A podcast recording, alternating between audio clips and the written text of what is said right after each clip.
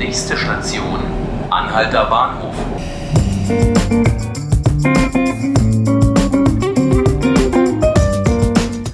Hallo und herzlich willkommen zu 5 Minuten Berlin, dem Tagesspiegel-Podcast.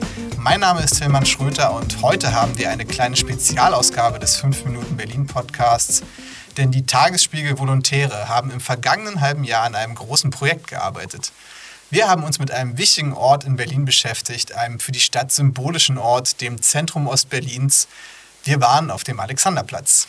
Acht Volontärinnen und Volontäre haben recherchiert, waren vor Ort, haben Informationen zusammengetragen, woraus eine große Geschichte entstanden ist, die Sie heute als Multimedia-Artikel auf tagesspiegel.de und am morgigen Samstag gedruckt im Mehr-Berlin-Teil des Tagesspiegel finden können. Was wir die letzten Monate so getrieben haben, wie das Projekt begann, welche Erkenntnisse und vielleicht auch welche Schwierigkeiten wir bei diesem Projekt hatten, bespreche ich heute mit unserem Volontärsbetreuer Armin Lehmann. Hallo Armin. Hallo.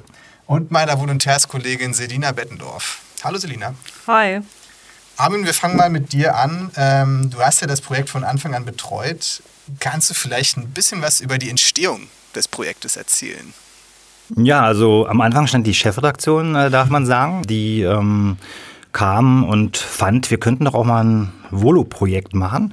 Und ich fand es eigentlich auch eine gute Idee, aber wie das immer so ist bei uns im Alltag, ihr seid alle eingespannt, ist es gar nicht so einfach. Wir durften dann, was ich ähm, gut fand, ganz frei in der Gruppe arbeiten. Wir hatten auch Zeit und ja, haben relativ viele Ideen ja äh, gesammelt und auch wieder verworfen. Zum Beispiel Sonnenallee. Warum? Weil ähm, einer unserer Konkurrenten sich schon mit der Sonnenallee beschäftigt hat. Das ist richtig. Und so kam es dann ähm, zum Alexanderplatz. Armin, gab es denn über den Inhalt hinaus, also wir haben ja jetzt einen großen Multimedia-Artikel, gab es über das Inhaltliche hinaus ein Ziel bei der Recherche? Also der Weg war auf jeden Fall das Ziel, einmal. Ähm, wir wollten versuchen, in einer Gruppe zusammenzuarbeiten. Ähm, wir wollten versuchen, äh, Kreativität ähm, mit Struktur und mit Recherche zu verbinden, was eben gar nicht so einfach ist, weil wir ja als Journalisten nicht immer genau wissen, was am Ende herauskommt. Wir müssen ins Ungefähre gehen, ja, wir gehen in den Nebel. Wir versuchen, Sachen zu recherchieren. Das ist das eine. Das andere ist aber schon, dass wir als Gruppe ja eher ja, ich sag mal, kompetenzgetrieben und nicht ähm, hierarchiegetrieben gearbeitet haben. Und ich finde, dass das ja auch äh, durchaus eine Form des Arbeitens ist, die wir hier im Tagesspiegel demnächst und immer wieder ja auch verstärkt halt versuchen, verschiedene Kompetenzen aus verschiedenen Abteilungen oder auch aus verschiedenen Teams zusammenzuholen, um dann eben Projekte wie solche äh, aufzusetzen und eben auch erfolgreich umzusetzen. Und ähm, ja, das äh, war auch eines ähm, der Ziele. Selina, kommen wir mal kurz zu dir. Ähm, ich frage dich mal als Vertreterin der Volos, diejenigen, die sozusagen die Recherchearbeit auch gemacht haben. Ähm, kannst du vielleicht kurz beschreiben, wie wir so vorgegangen sind, was am Anfang passiert ist und was vielleicht auch Herausforderungen waren für uns? Also was ich ähm, schwierig fand, war gerade der Anfang, als wir nämlich so lange zusammengesessen haben und uns immer überlegt haben, ähm, was ist eigentlich unser Ziel, was wollen wir genau schreiben, was ist quasi der Titel von unserer Geschichte. Das ähm, erinnere ich mich, dass wir da, weiß nicht, ein paar Stunden, glaube ich, saßen wir zusammen und haben irgendwie die ganze Zeit überlegt und überlegt. Und mehrere, mehrere Sitzungen. Genau, äh, verschiedene Leute mit verschiedenen Meinungen und einfach äh, das war das Schwierigste, weil ich fand, da sobald wir wussten, okay, das soll das Ergebnis sein, war auch irgendwie klar, wir teilen uns auf und dann macht jeder seinen Bereich und das hat alles gut geklappt, fand ich. Aber das habe ich als ähm, sehr schwierig in Erinnerung. Armin, aus deiner Sicht äh, lief ja wahrscheinlich auch jetzt nicht alles nur glatt. Ich kann das auch, ich, das ist eine, für mich eine rhetorische Frage. Ich weiß, dass nicht alles glatt lief, aber das kannst du ja auch nochmal sagen als unser Ausbildungsbeauftragter.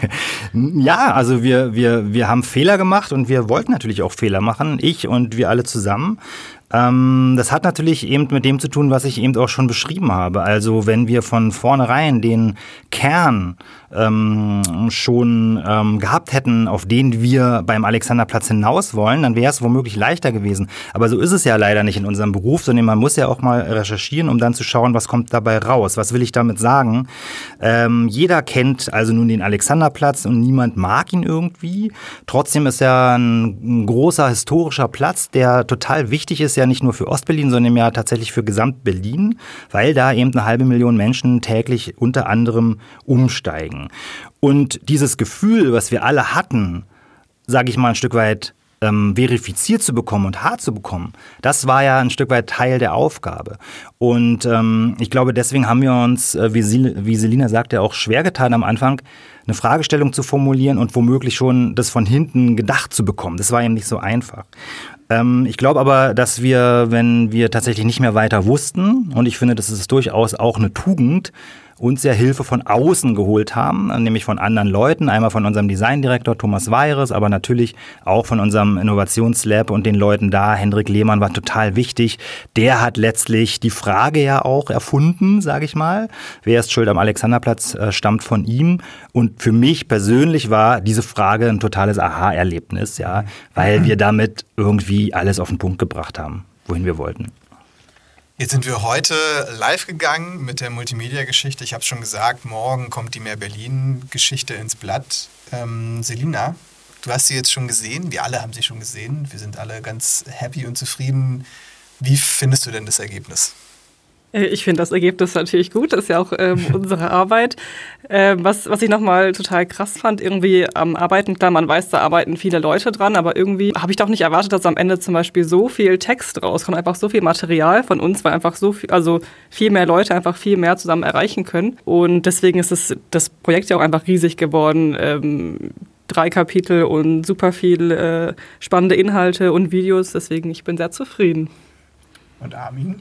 Ich bin total stolz und ähm, alle haben einen mega guten Job gemacht und dafür total herzlichen Dank. Alles klar, dann bleibt mir jetzt nichts anderes zu tun, als mich bei euch fürs Gespräch zu bedanken. Danke Selina, danke Armin. Sehr gerne. Bis bald. Und Ihnen empfehle ich nun die Rechercheergebnisse, denn das war's mit den 5 Minuten Berlin. Lesen Sie heute auf tagesspiegel.de die ganze Multimedia-Geschichte Wer ist schuld am Alexanderplatz? und morgen früh in der gedruckten Zeitung als Reportage im Meer Berlin teil. Ich bedanke mich bei Ihnen fürs Zuhören und wünsche Ihnen eine spannende Lektüre und noch einen schönen Tag und ein erholsames Wochenende.